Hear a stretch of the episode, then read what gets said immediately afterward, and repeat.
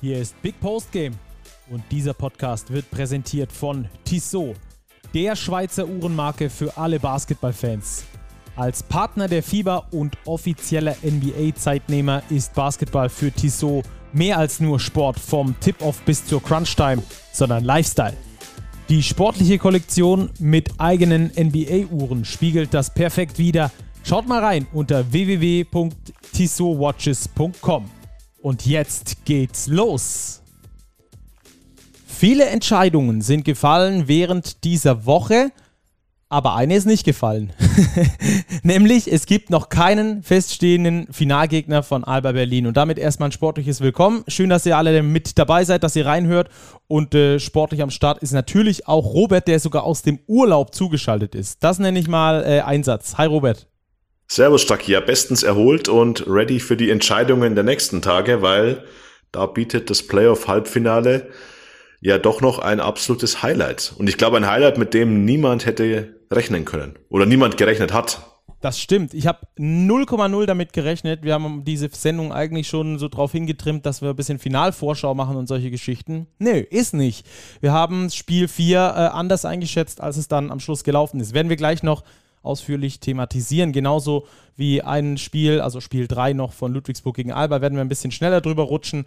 Dann äh, Bayern, äh, Bonn, Spiel 3 und 4 natürlich ausführlicher drauf eingehen. Da ist es ja gerade noch richtig heiß. Wir sprechen außerdem mit dem Geschäftsführer der Fraport Skyliners, mit äh, Yannick Binas, über die Wildcard, denn diese Entscheidung ist auch gefallen. Die Fraport Skyliners spielen nächste Saison in der BBL.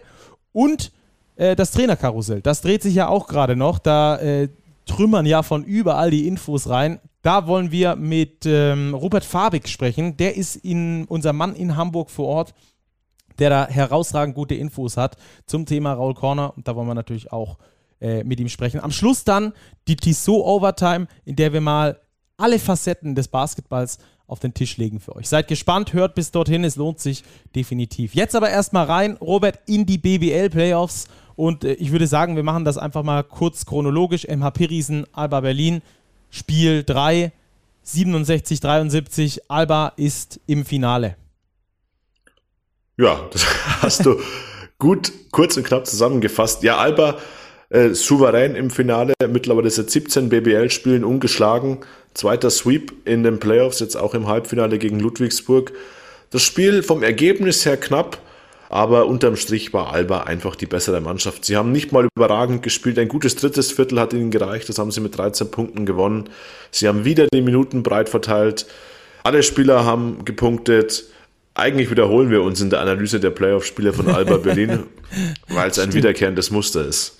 Ja, du hast eine coole Zahl rausrecherchiert, die führt nochmal äh, vor Augen, wie krass Alba aktuell unterwegs ist. Denn die letzte Niederlage, die Alba äh, erdulden musste auf äh, nationalem Parkett, war am 27. März gegen Chemnitz.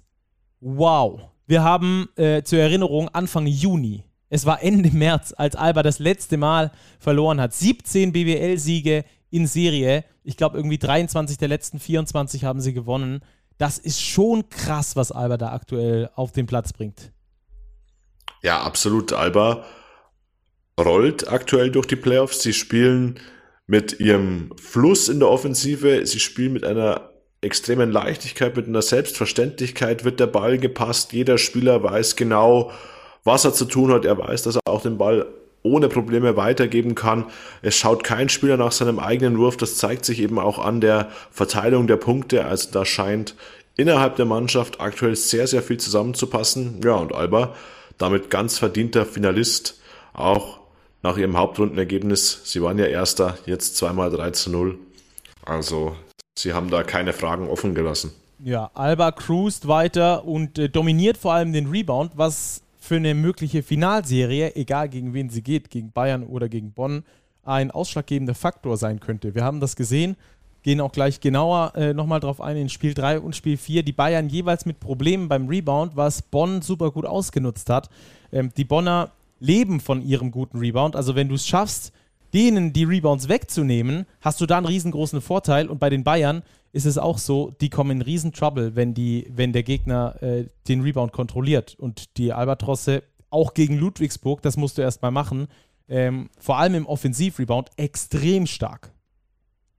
Ja, ganz klar. Also das Rebounding, 17 Stück waren es in Spiel 3 für Alba Berlin gegen Ludwigsburg. Allein Offense. Ein, allein an Offensivrebounds, ja. klar, Entschuldigung. Ähm, und das ist natürlich, wenn du gegen Ludwigsburg dir 17 zweite Wurfschancen generierst, wobei ja die Ludwigsburger eigentlich immer darauf aus sind, mehr Würfe für sich zu beanspruchen, dann bist du natürlich schon mit eineinhalb Beinen auf der Siegerstraße und das hat Alba jetzt auch in dieser Serie eindrucksvoll bewiesen. Ja, 3-0 heißt es am Schluss, Alba ist durch und wartet im Finale und die werden sich die Hände reiben, wenn sie sich Spiel 3 und Spiel 4 reingezogen haben, was sie ganz sicher getan haben, um da einfach den nächsten Gegner ein bisschen zu scouten. Denn die Telekom Baskets Bonn gewinnen sowohl Spiel 3 in München als auch Spiel 4 in München. Wahnsinn. Beides mal extrem knappe Spiele, beides mal aber die Bonner mit dem besseren Ende, mit dem glücklicheren Ende. Ähm, Gerade in Spiel 3, wenn wir da äh, auch chronologisch bleiben, Spiel 3, ähm, bei den Bonnern viel Hero Ball aus meiner Sicht. Ähm, das ist ein großer Gamble, aber wenn du die Dinger halt reinnagelst, wie Javante Hawkins beispielsweise, dann äh, kannst du das Ding halt am Schluss auch gewinnen.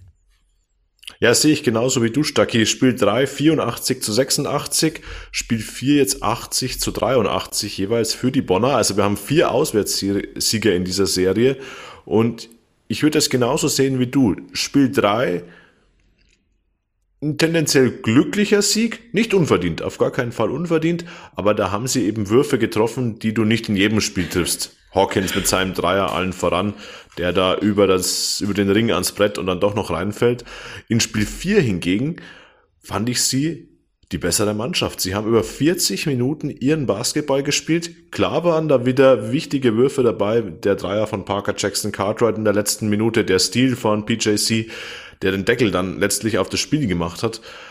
Aber da haben sie wirklich ganz konstant performt. Und das muss man den Bonnern hoch anrechnen. Sie haben zweimal auswärts in München gewonnen, binnen weniger Tage.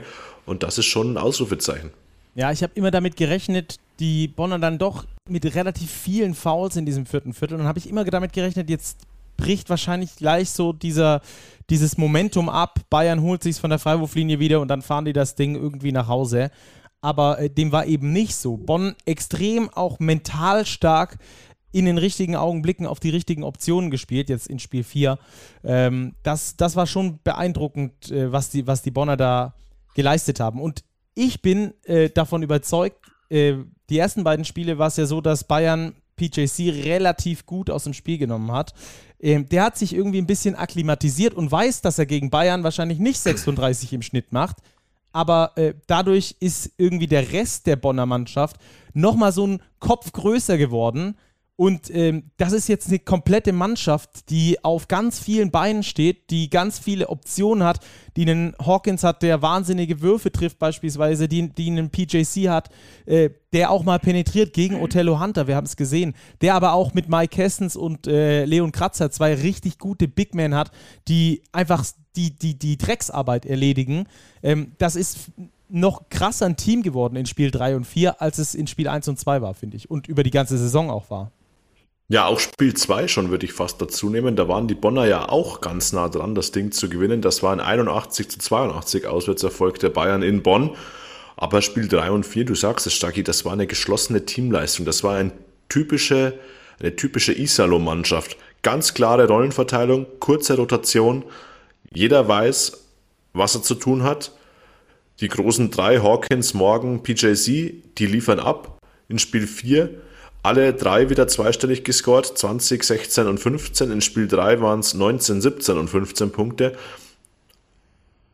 Alle drei die Säulen, die offensiv übernehmen und jetzt aber auch defensiv zupacken. Und das muss man den Bonnern auch hoch anrechnen. Sie haben in Spiel 4 während des ganzen Spiels nur acht Ballverluste sich geleistet und das gegen eine Euroleague-Defense, die die Bayern schon spielen wollten. Sie hat nicht immer ganz gegriffen, aber sich über 40 Minuten nur acht Ballverluste zu leisten, das ist wirklich aller Ehren wert und das war auch ein Schlüssel zum Sieg in Spiel 4. Spiel 3 waren es auch nur 10 Ballverluste. Also die passen sehr, sehr gut auf den Ball auf und das hilft ihnen natürlich bei ihrem schnellen Spielstil eben extrem weiter.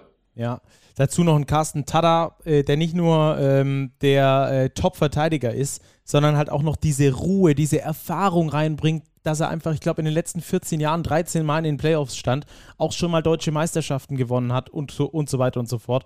Diese Ruhe hast du halt auf der einen Seite und auf der anderen Seite hast du diesen jungen, quirligen, äh, vor Energie sprühenden PJC, der sich jetzt auch nicht mehr ganz so ins Zentrum spielt ähm, und diesen Hawkins, der einfach die ersten Würfe nimmt äh, und diesen Gegenpol, Tada hast du halt auch noch dabei, der aber auch in Spiel 3, 3 von 3 Dreiern geschossen hat, den entscheidenden Block gemacht hat, ähm, das Ganze irgendwie so ein bisschen zusammenhält. Also ich finde die immer interessanter werdend, die Telekom Basketball. Nicht, dass die unter der Regular Season nicht schon interessanten Basketball gespielt haben und sehr guten und erfolgreichen Basketball gespielt haben, aber ich finde, diese Mannschaft hat eine Metamorphose durchgemacht in den Playoffs, gerade in dieser Serie gegen die Bayern. Das ist schon Wahnsinn. Ja, vor allem, weil eigentlich niemand mehr einen Pfifferling auf sie gesetzt hätte. Ja. Beide Heimspiele verloren, dann gehst du nach München, hast zwei Auswärtsspiele vor der Brust, okay, Spiel drei holst du nochmal.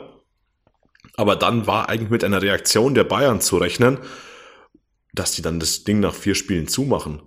Jetzt sehen wir in Spiel vier quasi eine Kopie von Spiel drei. 40 Minuten extrem eng, Bonn immer mit guten Antworten.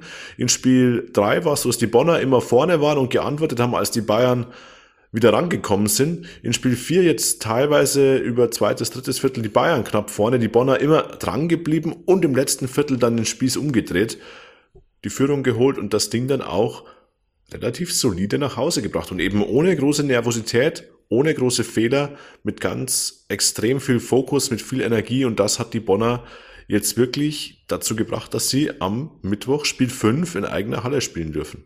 Mit ja. dem Momentum auf ihrer Seite. Absolut. Und das ist ein mega krasser Vorteil. Und ich finde Bonn das erste Mal tatsächlich auch gefühlt im Vorteil in dieser Serie.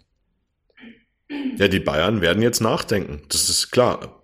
Wenn du zwei Auswärtsspiele holst, ein 0-2 in der Serie wettmachst, jetzt Matchball in eigener Halle hast, der Hartberg wird brennen am Mittwoch. Da war eh schon Wahnsinnsstimmung während der ersten beiden Spiele. Da wird sicher nochmal eine Stufe oben drauf kommen.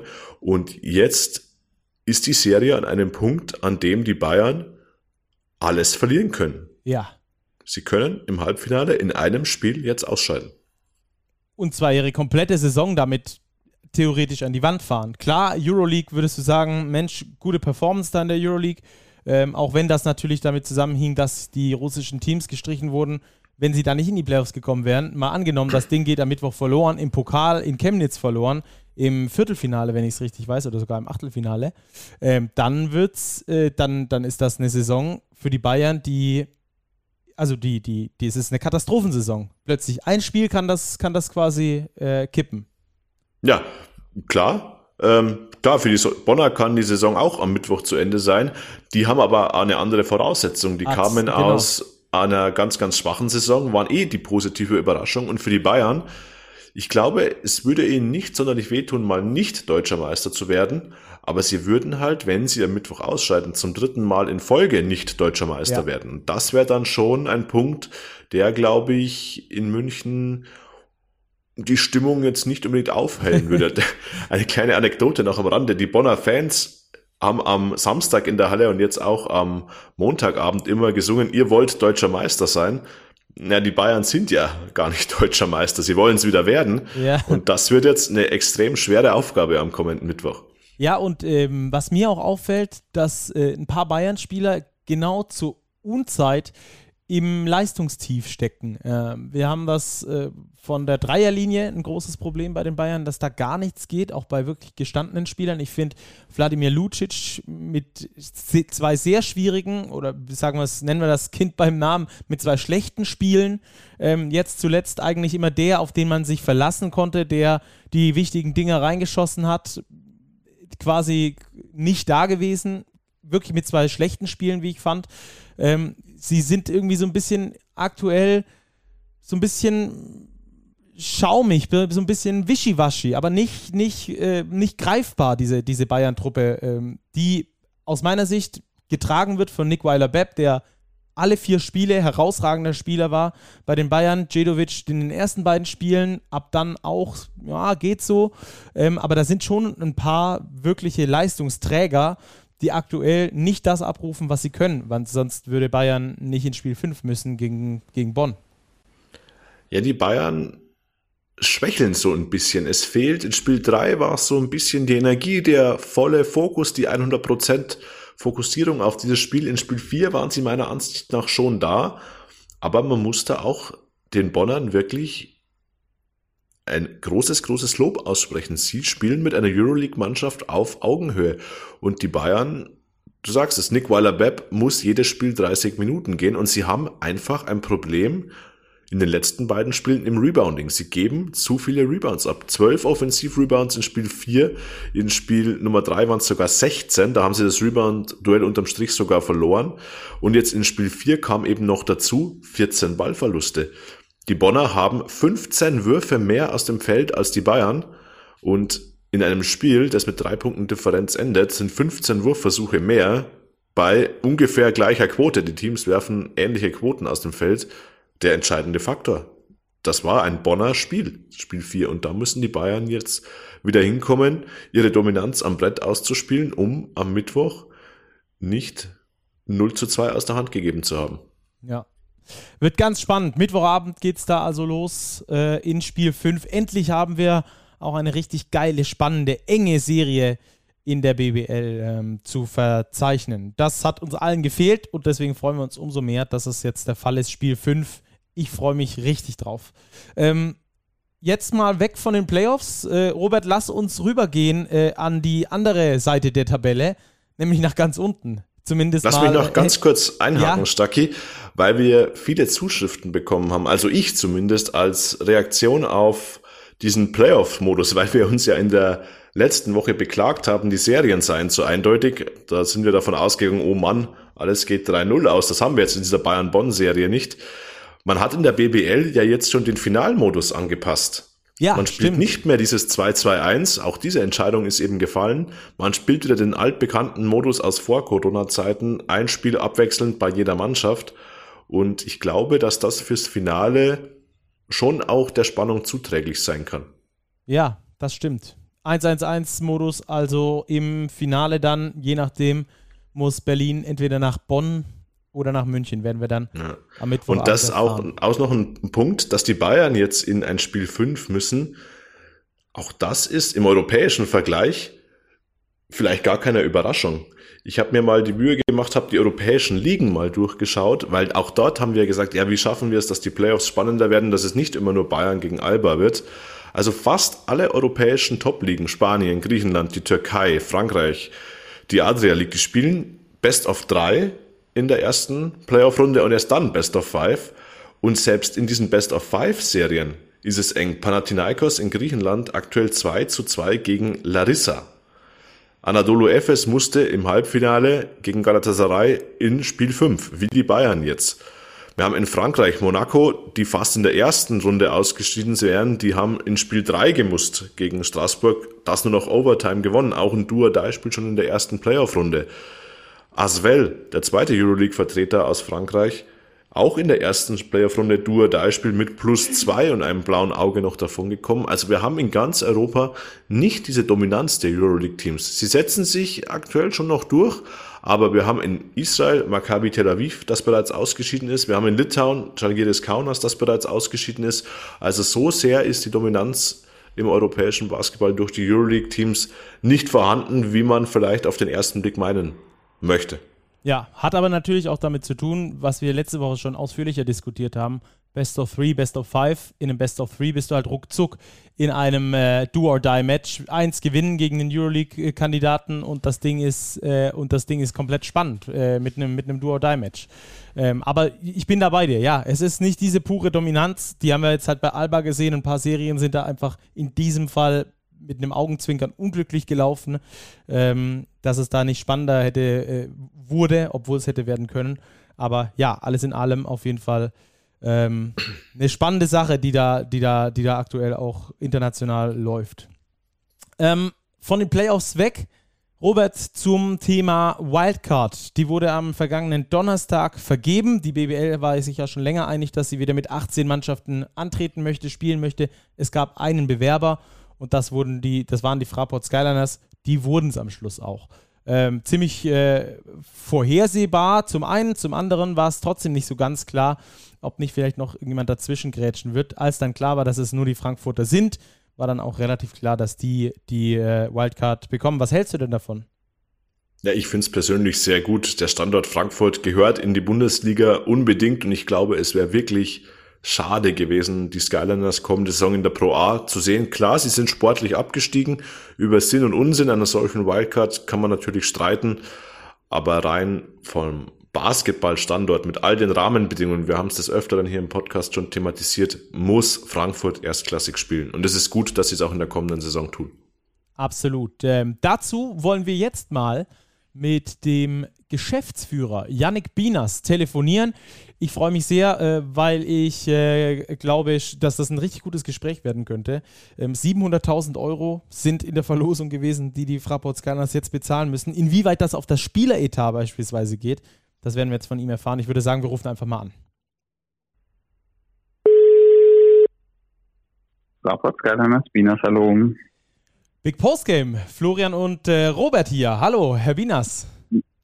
Grüß euch ihr zwei. Hallo. Hallo. Schönen Vielen guten Dank. Abend. Ja, genau. Vielen Dank, äh, dass Sie sich die Zeit genommen haben, um mit uns äh, hier ein bisschen zu fachsimpeln. Ähm, wie erleichtert sind Sie denn, dass die Skyliners per Wildcard doch noch der BBL erhalten bleiben?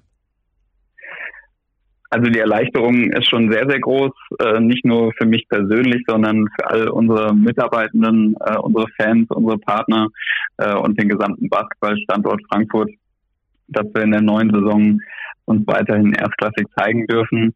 Äh, auf der anderen Seite muss ich natürlich persönlich äh, sagen, dass die Arbeit äh, an vielen Stellen jetzt erst so richtig losgeht und das nicht nur Erleichterung ist, sondern jetzt auch Auftrag, es nächste Saison besser zu machen und mit voller Energie 100 Prozent reinzugehen. Deswegen kurz gefeiert, aber jetzt auch wieder voll bei der Arbeit.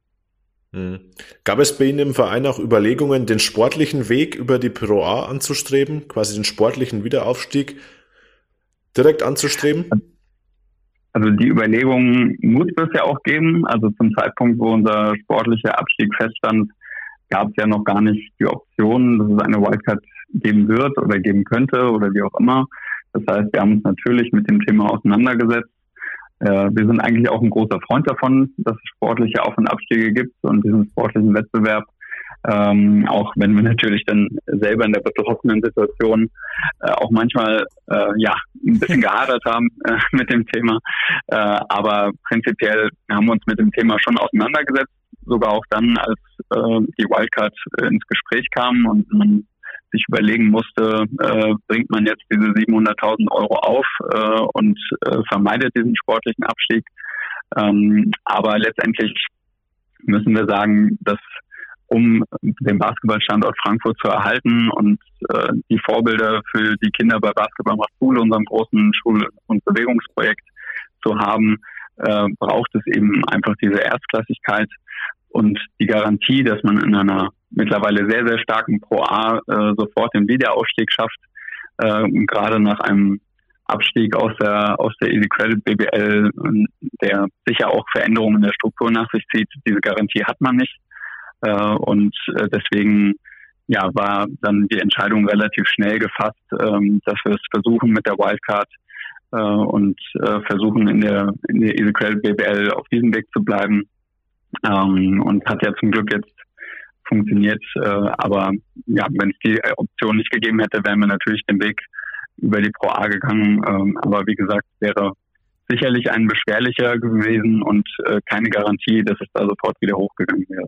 Mhm. Ja, das hat man dann doch den, an den Clubs gesehen, die in den vergangenen Jahren abgestiegen sind, die dann mhm. echt große Probleme hatten, überhaupt wieder aufzusteigen. Haben's, manche haben es bis heute nicht geschafft. Siehe Jena, siehe Fechter und so weiter und so fort. Äh, Bremerhaven gab es auch mal äh, solche Pläne. Also das ist schon ganz schön knackig. Ähm, ich glaube auch, äh, Sie haben das auch schon angesprochen, ähm, dass es nicht nur sportlich schwere, schwer wäre in der Pro A, sondern halt auch ähm, die Geschichte mit der Halle beispielsweise, die Pläne für die neue Halle. Ich glaube, da wäre das auch nicht unbedingt äh, so richtig gut, gut in den Plan reingepasst, oder? Wenn man da in der Pro A unterwegs gewesen wäre. Ja, das muss man tatsächlich sogar eher andere fragen, gerade in der Frankfurter Stadtpolitik. Äh, wir sind uns äh, ziemlich sicher, dass wir ähm, ja, auch den sportlichen Aufstieg wieder geschafft hätten, bis eine neue Arena in Frankfurt steht. Leider gibt es ja die Verzögerung in dem Thema äh, schon, schon seit vielen Jahren. Ähm, Aber ich, ich denke, die Argumente ja. sind trotzdem jetzt besser, wenn man sagt, wir spielen weiterhin BBL. Ja, also sicher ist die, die Perspektive ähm, auch äh, unter die Argumentation, die wir haben, äh, jetzt eine stärkere auch nochmal unter Beweis zu stellen, wie attraktiv der Basketballstandort Frankfurt ist und auch vor vielen tausenden Fans zu zeigen, äh, wie sinnvoll und nötig äh, auch eine neue Spielstätte für uns ist, aber auch generell für den Standort. Äh, da hilft es natürlich in der Argumentation auch in den nächsten Monaten und Jahren. Hm. Sie haben angesprochen, die Wildcard kostet Ihren Club ja 700.000 Euro. Ist es immer noch so, äh, wie vergangene Saison bei den Gießen 46ers, dass es in zwei Chargen zu entrichten ist, jeweils 350.000 oder hat sich daran etwas verändert?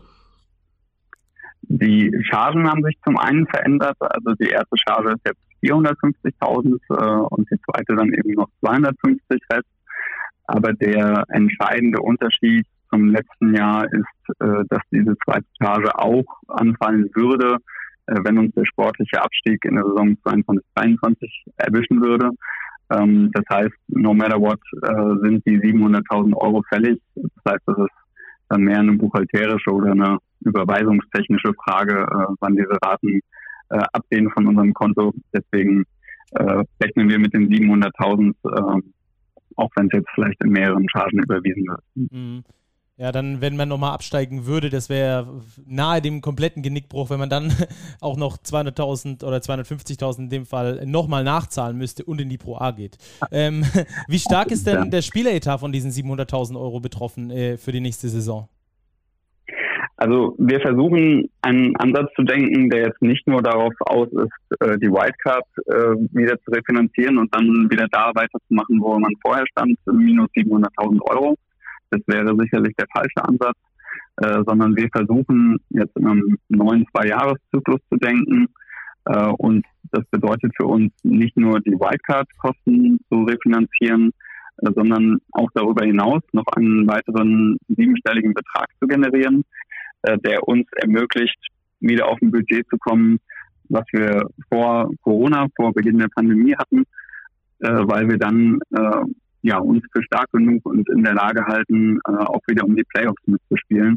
Und äh, das ist sicher eine Perspektive, die man an einem erfolgsverwöhnten und erfolgshungrigen Standort wie Frankfurt auch haben muss, dass da einfach eine Perspektive gegeben ist, die über den Moment hinausgeht und über eine reine Wildcard-Finanzierung und Status Quo-Erhalt, äh, so dass wir jetzt eben nicht nur in den 700.000 denken, sondern äh, über das hinaus einen weiteren Betrag generieren wollen, was dann wieder impliziert, dass wir den Spielerkader so wenig wie möglich im ersten Schritt äh, beschränken wollen. Im Gegenteil, äh, dass wir sogar wieder eine Perspektive für den Ausbau da generieren wollen. Auf der anderen Seite natürlich leicht gesagt äh, und äh, die Arbeit, wie gesagt, äh, fängt jetzt richtig an. Äh, das heißt, uns erwartet eine sehr, sehr intensive Offseason. Hm, Offseason ist ein gutes Stichwort. Wie wollen Sie sich sportlich aufstellen? Eine Schlüsselpersonalie wird sicherlich der Trainer sein. Soll es mit Luca mhm. Dalmonte weitergehen oder ist man auf der Suche nach einer neuen Lösung? Also man muss natürlich sagen, äh, eingangs war die Frage, ob ich erleichtert bin. Die größte Erleichterung ist sicherlich, dass wir jetzt endlich in der Lage sind, äh, seit dem Wildcard-Entscheid wirklich sinnvoll zu planen, gerade was den sportlichen Bereich angeht. Äh, ich muss sicher nicht erwähnen, dass die erste Frage in jedem Gespräch, sei es mit Spielern oder mit Trainern, immer war, ja, in welcher Liga spielt ihr denn? Äh, und wir konnten die letzten Wochen und Monate nicht ernsthaft darauf antworten. So, äh, das heißt, die, die wirklich intensiven Gespräche, die wir führen wollten, konnte man noch gar nicht in der Intensität jetzt führen, so dass wir jetzt erst eigentlich seit Donnerstag richtig in der Lage sind, ernsthafte Gespräche zu führen. Und das tun wir jetzt ähm, mit Kandidaten, die wir vorausgewählt haben. Äh, wir haben uns eine Struktur gegeben. Was sind denn die Qualitäten, die ein Trainer mitbringen muss, äh, um uns als Standort jetzt wieder voranzubringen? Äh, und daran haben wir eine Longlist und eine Shortlist erstellt. Und die werden wir jetzt intensiv abarbeiten und hoffentlich in den nächsten Tagen oder Wochen spätestens ähm, da auch Ergebnisse erzielen. Ja, da freuen wir uns auf jeden Fall drauf. Dann macht es jetzt auch nicht so richtig viel Sinn, noch über die Kaderstruktur zu sprechen, weil da eben jetzt erst die äh, Gespräche beginnen. Da können wir dann vielleicht in ein paar Wochen nochmal äh, zu telefonieren. Aber vielleicht zum Abschluss, was macht Sie denn zuversichtlich, dass die Skyliners nicht nochmal so eine Horrorsaison erleben wie die letzte? Also einerseits ist wirklich in dieser Saison sehr, sehr viel zusammengekommen. Äh, wir haben es in unserem offenen Brief nach dem Abstieg als Treibsand geschildert. Äh, irgendwie immer, wenn wir das Gefühl hatten, wir hatten haben nach einem Fehler oder nach einer Verletzungssituation oder nach einem Corona-Rückschlag haben wieder einen Anschluss gefunden. Äh, dann gab es den nächsten Rückschlag und äh, wir hoffen sehr, dass wir unser äh, Kontingent an Treibsand jetzt irgendwie erstmal aufgebraucht haben für die nächsten Jahre dass die äußeren Einflüsse sich ein bisschen zurücknehmen. Aber wir haben auch aus unseren Fehlern gelernt, die wir, die wir gemacht haben. Wie gesagt, äh, auch das, was wir jetzt äh, ja, uns als Qualität, als Anforderungen an die Trainerposition gesetzt haben, ist natürlich auch davon beeinflusst, äh, was passiert ist. Wir haben äh, intern ein paar Schrauben jetzt schon umgestellt und werden das auch in den nächsten Wochen tun, äh, so dass wir ja, uns sagen, Fehler darf man machen. Äh, wir sind jetzt mit zwei bis fünf blauen Augen davongekommen aus der Situation. Äh, aber in der nächsten Saison muss man aus den Fehlern lernen und äh, ja, den, den Wissensvorteil aus gelernten Fehlern, äh, den haben wir jetzt auf jeden Fall äh, gegenüber der Konkurrenz in der nächsten Situation, in der nächsten Saison. Wir drücken die Daumen, dass die kommende Saison besser wird und freuen uns natürlich sehr, dass die Fraport Skyliners nach wie vor Teil der BBL sind. Vielen Dank für Ihre Zeit, Herr Binas. Vielen Dank, ich danke. Alles Gute. Bis bald. Ciao. Bis dann, ciao. So, Robert, bevor wir das jetzt groß besprechen können, würde ich sagen, wir rufen direkt mal bei unserem äh, Redakteur Rupert Fabig an, denn auch in Hamburg hat sich ja so einiges getan und der ist gerade auf dem Sprung, deswegen müssen wir den noch schnell erreichen. Ich würde sagen, wir klingeln einfach mal direkt durch, oder? Absolut, der hat ja News vom Trainermarkt für uns. Da klingeln wir durch.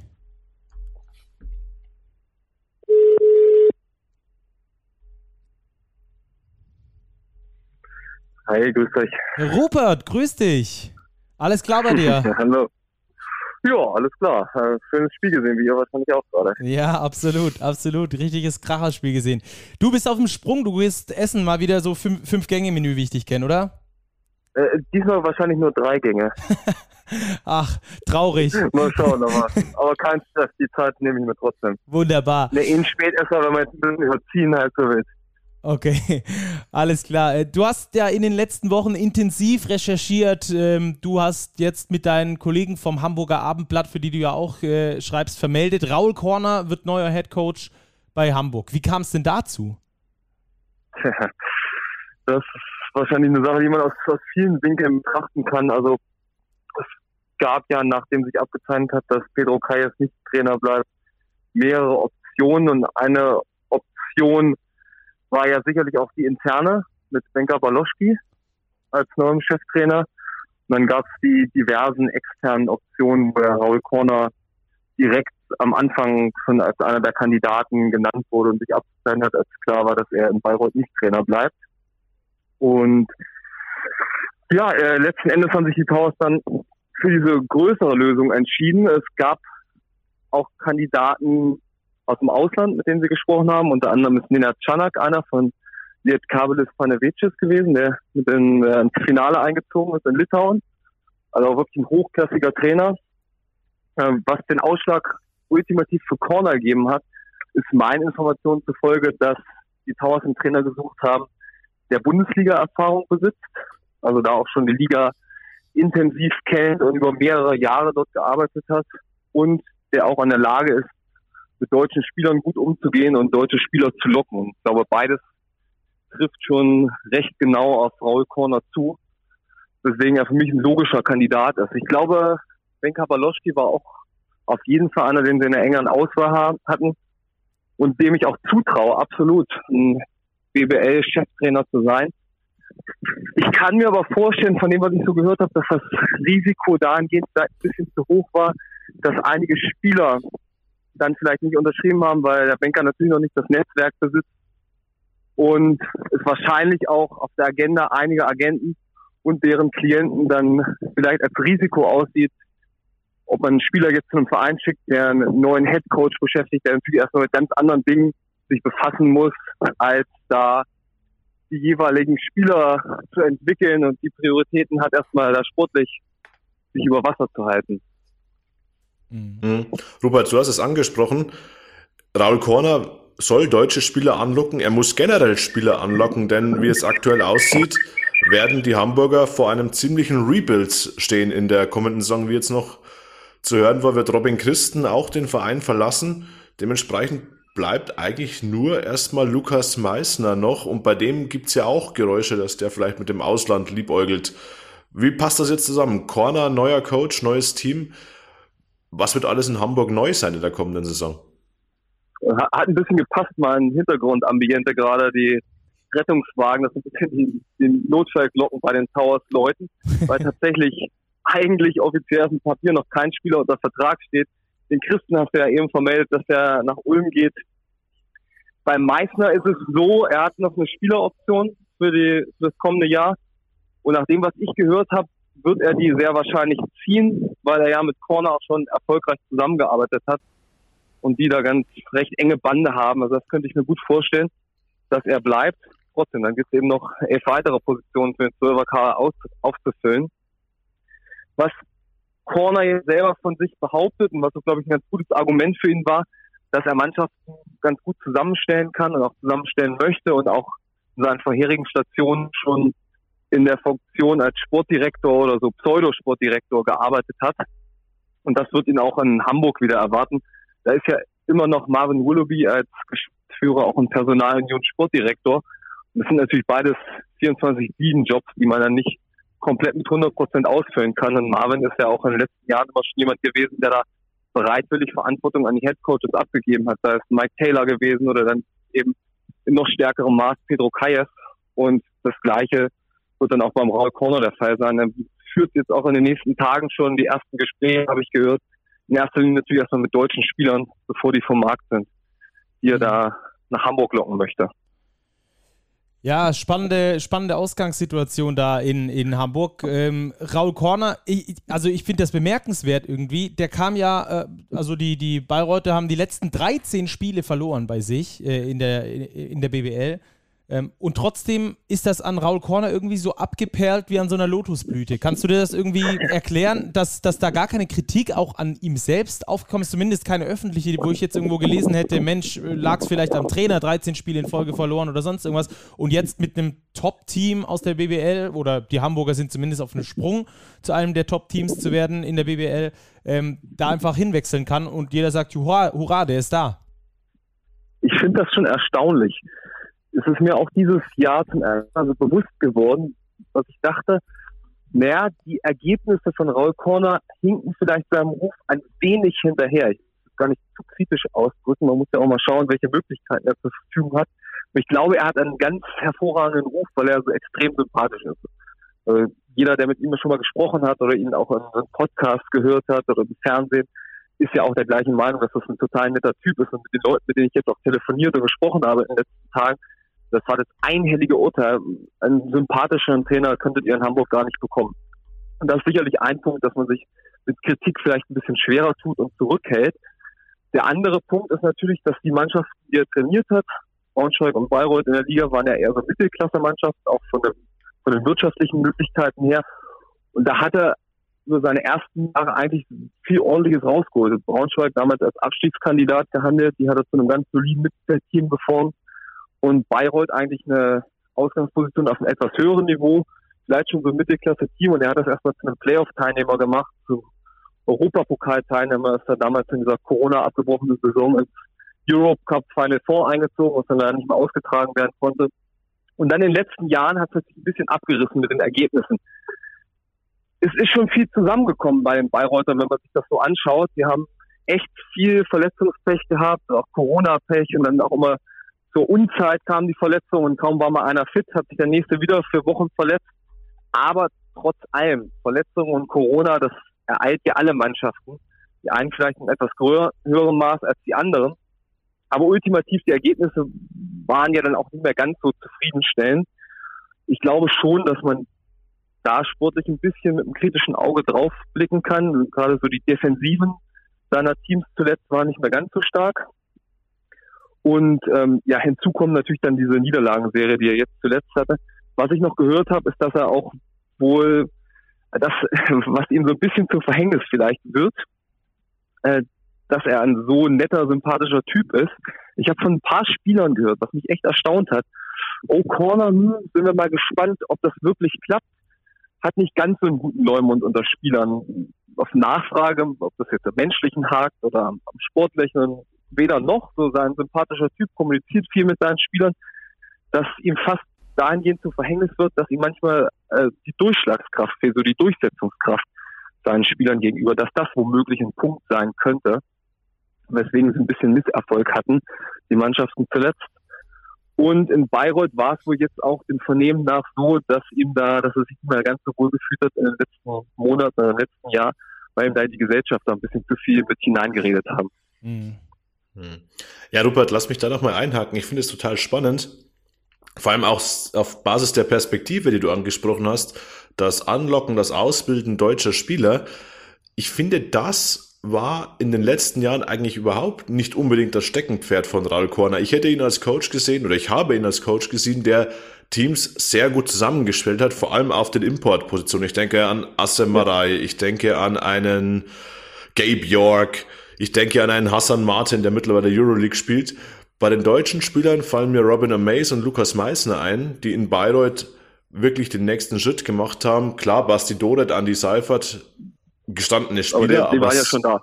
Die waren eben schon da, ganz genau. Und ja. da glaube ich, da bin ich sehr, sehr gespannt, wie er das in Hamburg anpacken will, wen er erstens an Land ziehen kann und wie er dann das Team zusammenstellt, Sicherlich mit Fokus auf gute Ausländer. Er muss das Team aber breit ja. aufstellen, weil Hamburg auch wieder im Eurocup aller Voraussicht nach aktiv sein wird.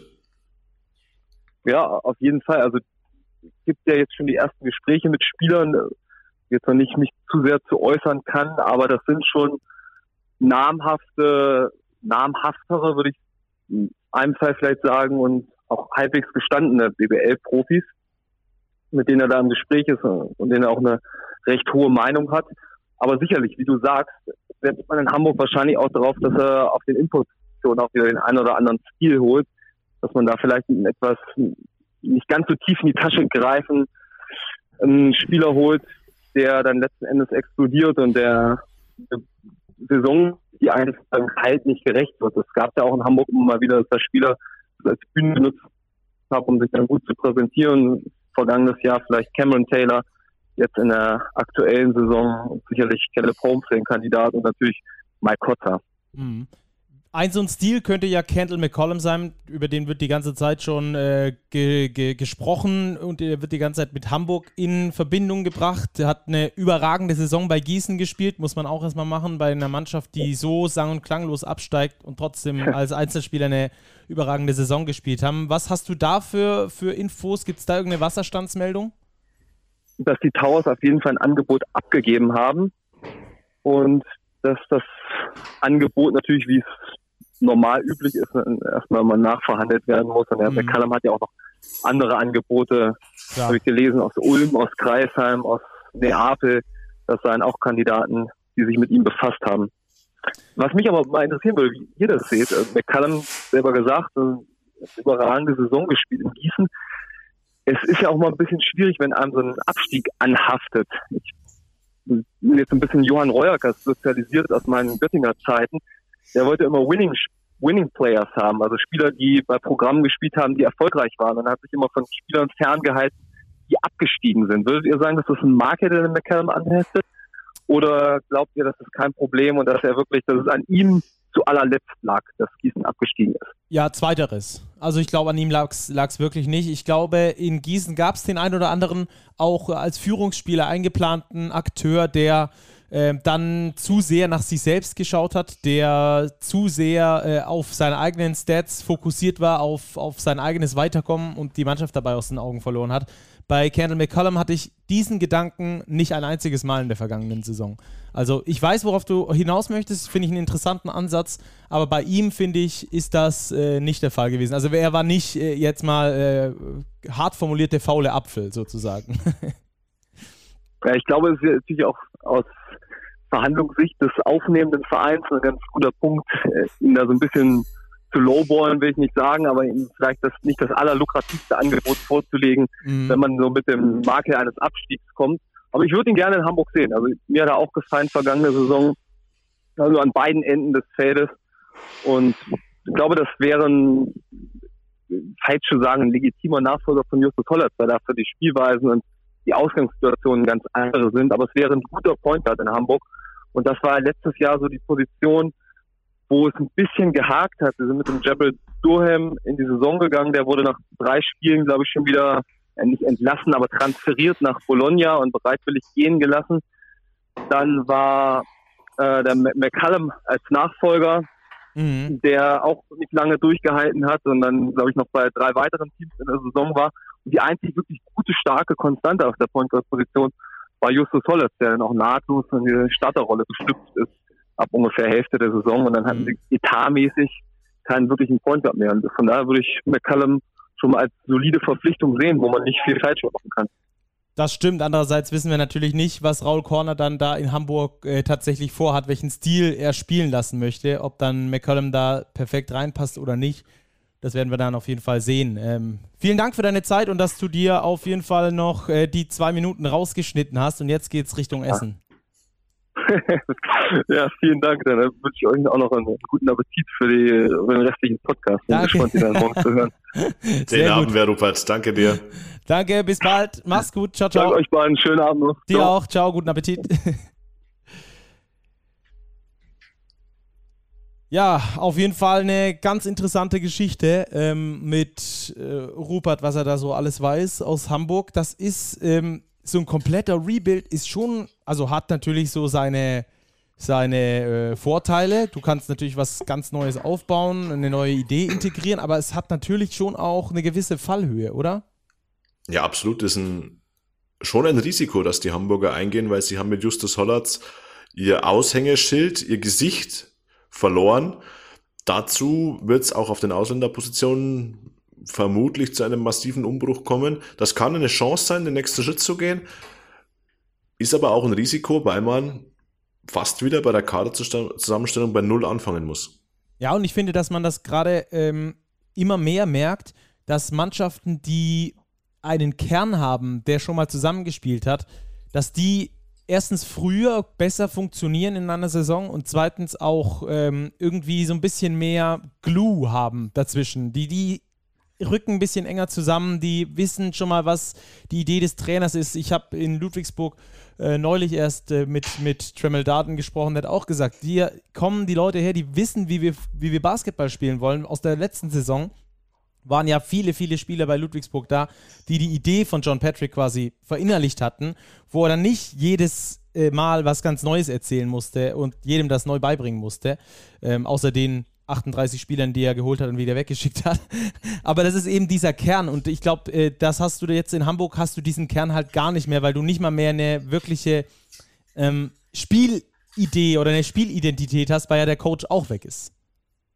Ja, eben. Also da wird ein neuer Coach ein neues System einführen und er wird sich seine Spieler gemäß seinem Plan aussuchen und dann wird man sehen, wie es klappt. Das wird aber zu Saisonbeginn sicher die ein oder andere Woche in Anspruch nehmen. Ja, Raul Corner im, Euro, äh, im Eurocup, das wäre äh, der nächste Schritt für ihn.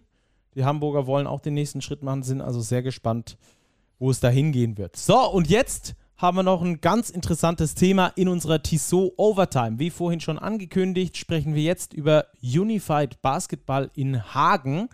Da haben wir nämlich eine Zuschrift bekommen und haben gedacht, komm, das machen wir direkt als Thema, weil ich das eine richtig geile Sache finde. Und deswegen werden wir jetzt gleich mal bei Stefan Hübner anrufen. Er ist selbst Spieler bei Unified Basketball Hagen und das ist eine integrative Basketballmannschaft. Da spielen also Spieler, die eine geistige Einschränkung haben, mit gesunden, in Anführungsstrichen gesunden Spielern zusammen in einer Mannschaft in der Kreisliga B2 und auch in den, bei den Special Olympics, wo sie im Sommer hinfahren wollen. Und da wollen wir jetzt gleich mal mit Stefan Hübner drüber sprechen. Den rufen wir jetzt einfach mal an und fragen, was ist das eigentlich für ein Projekt und kann man da vielleicht auch unterstützen?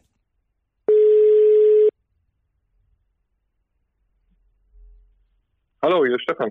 Hallo, hier ist äh, Florian und Robert von Big Post Game. Grüß dich, äh, Stefan. Sollen wir Stefan sagen, sollen wir Hübi sagen? Wie machen wir es? Äh, ah, ihr könnt mich ruhig Hübi nennen. Hübi, ich glaube, in wunderbar. Der, in der Basketballszene gibt es Leute, die wissen nicht, dass ich Stefan heiße. Insofern, alles gut. sehr gut, sehr gut. Ich kenne das mit den Nicknames in der Mannschaft. Da weiß am Schluss niemand mehr, wer wirklich gemeint ist, äh, außer die Spieler ja. selbst. genau. Ja, sehr cool. Ähm, wir rufen an bei dir. Du bist äh, Teil des Projekts bei Unified Basketball Hagen.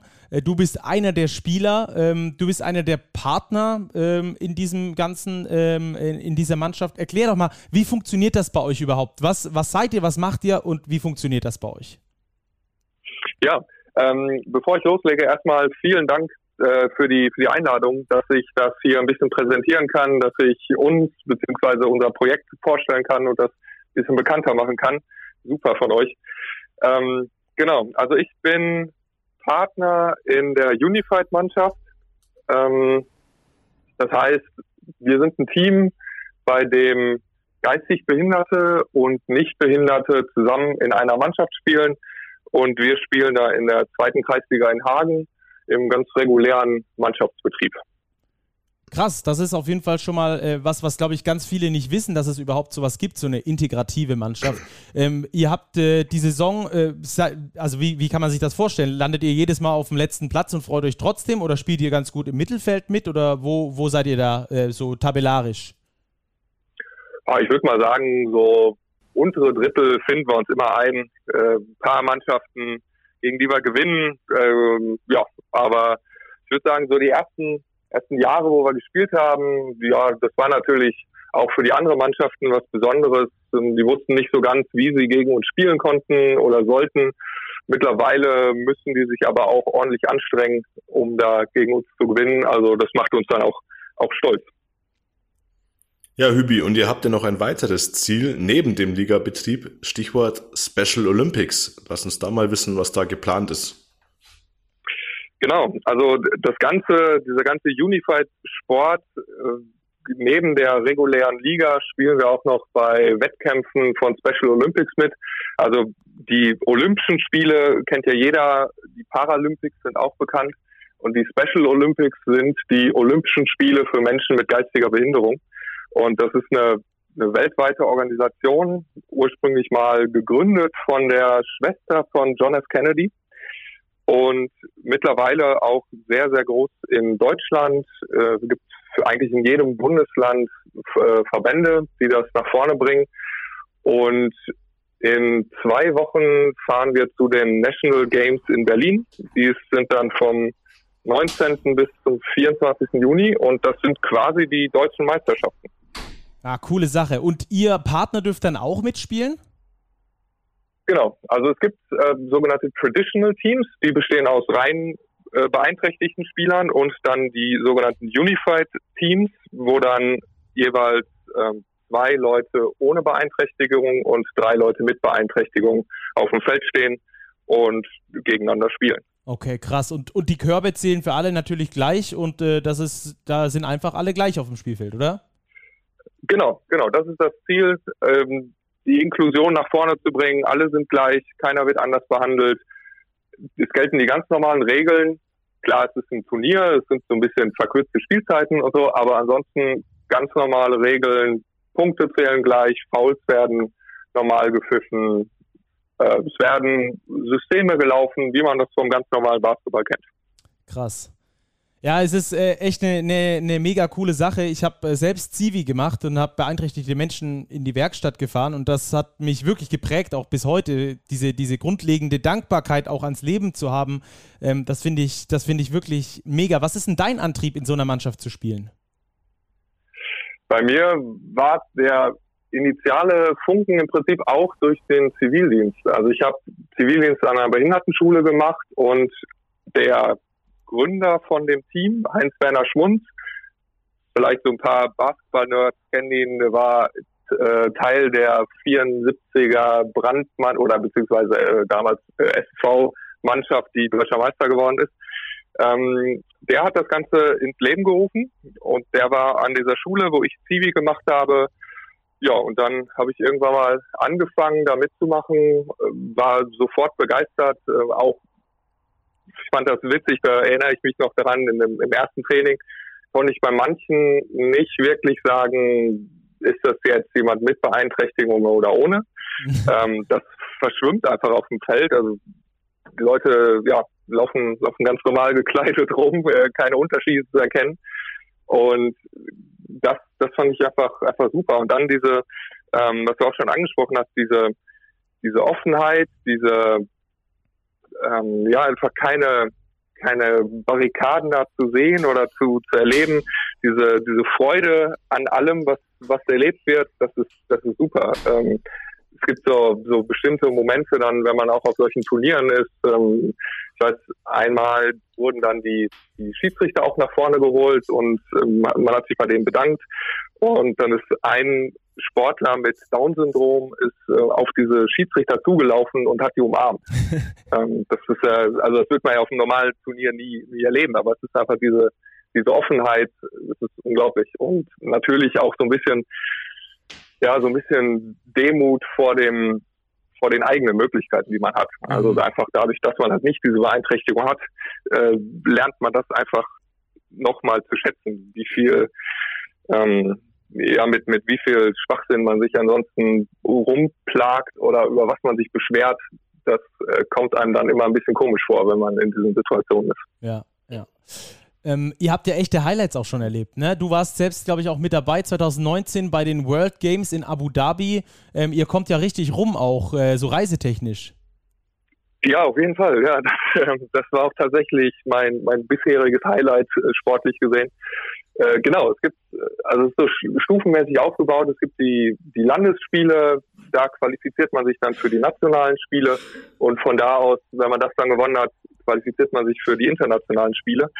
Und genau, wir hatten zusammen mit dem Unified Team Essen, die übrigens auch in der regulären Liga spielen, äh, zusammen mit uns deutschlandweit die einzigen, ähm, wir haben ein gemeinsames Team gebildet und sind dann für Deutschland äh, dahin gefahren. Und ähm, es, war, es war unglaublich. Also es war wirklich, wie man das aus dem Fernsehen kennt, mit Einlauf ins Stadion, ähm, Fackel, olympischer Eid und, und äh, Flagge hissen. Also es war wirklich, wirklich unglaublich. Ähm, und das ist natürlich auch das Schöne, dass man es dann den Leuten ermöglichen kann, sowas zu erleben, äh, wo die vielleicht sonst nicht die Möglichkeit hätten, äh, mal ins Ausland zu kommen. Ähm, genau, also Abu Dhabi war natürlich so das, das Highlight, ähm, aber auch davor gab es schon, schon Spiele in äh, Shanghai, da äh, habe ich leider nicht mitgemacht, aber ähm, auch ansonsten Turniere mit, mit italienischen Teams, belgischen Teams, also man kommt schon, schon rum, das ist unglaublich. Mega. Richtig cooles Projekt. Ähm, und ähm, ihr, ihr braucht natürlich auch Unterstützung, dass das Ganze dann äh, auch funktioniert, dass ihr da die Reisen finanzieren könnt, dass ihr den Spielbetrieb am Laufen, halt, äh, Laufen halten könnt. Ähm, wie kann man euch denn unterstützen? Ja, äh, danke. Also wir haben eine Fundraising-Kampagne gestartet über GoFundMe. Äh, findet man dann unter Unified Hagen braucht deine Hilfe. Das ist einfach so, die natürlich diese ganzen Reisen zu den Turnieren, die, die kosten Geld. Wir fahren jetzt nach Berlin mit, mit 16 Leuten, weil man, man hat das Team, man hat Trainer, man hat Betreuer, die alle mit müssen.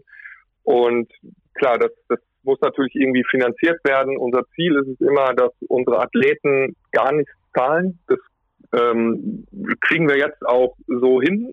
Ist dann halt so, dass die, die Partner einen größeren Teil übernehmen. Aber das ist immer unser, unser Ziel, weil es natürlich, ja, die haben nicht die gleichen, leider nicht die gleichen Chancen wie wir, nicht die gleichen Einkommensmöglichkeiten. Und genau, dass, dass wir sowas machen können, dass wir die, einfach die, die Saison bestreiten können, da sind wir auf Spenden angewiesen. Ja, ja, coole Sache. Werden wir auf jeden Fall auch hier in den Show Notes äh, nochmal verlinken. Wenn ihr da spenden wollt, liebe Zuhörerinnen, liebe Zuhörer, dann gerne einfach draufklicken und äh, das Projekt unterstützen. Da, äh, freut, da freut ihr euch natürlich und äh, wir auch, wenn wir ja. da einen ganz kleinen Teil dafür äh, beitragen konnten. Und dann hoffentlich, wie es äh, Dennis Willig, der Willi gesagt hat im, im Video von ja. euch, dass er gerne mal mit Dirk Nowitzki, am liebsten mal Dirk Nowitzki in der Mannschaft hätte. Das hoffen wir natürlich auch.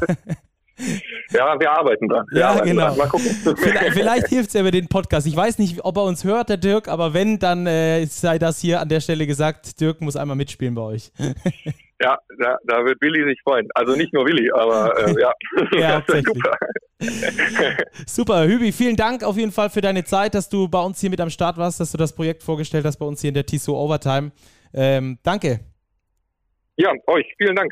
Viel Erfolg, Dankeschön. Daumen sind gedrückt für die deutschen Meisterschaften und dann hoffentlich auch bald wieder bei äh, größeren Turnieren. Dankeschön, Bis danke. dann. Ich halte euch auf dem Laufenden. Bis ja, dann. danke. Ciao. Ciao. Ciao, mach's gut. Ja, das werden wir dann hier auch gerne mal verkünden, wenn das, äh, wie das ausgegangen ist. Da dürfen die uns gerne auf dem Laufenden halten. Sehr, sehr cooles Projekt, wie ich finde. Deswegen haben wir uns auch hier entschieden, dem Ganzen äh, einen großen Raum zu geben. Finde ich einfach eine mega coole Sache. Äh, und äh, ja, wie gesagt, wenn ihr spenden wollt, dann tut das. Ich packe euch das in die Show Notes. Und Robert, äh, dann sind wir eigentlich nur noch gespannt auf Mittwochabend, oder? Ja, jetzt haben wir richtig Playoff-Feeling, weil jetzt haben wir mal diesen Playoff-Modus, dass alle zwei Tage Basketball gespielt wird. Samstag, Montag, Mittwoch Spiel 5 und am Freitag gehen in jedem Fall die Finals los. Yes. Freue mich auch schon drauf. Bis dahin, macht's gut, genießt Spiel 5. Äh, ich freue mich unfassbar darauf und äh, ja, dann schauen wir mal, wie das ausgeht. Danke, Robert, auf jeden Fall für deinen Beitrag aus dem Urlaub. Erhol dich gut und äh, dann hören wir uns bald. Wir hören uns, Stucky, und eine aufregende Playoff-Woche an alle Hörer. Genau, bis dann. Bleibt sportlich. Ciao.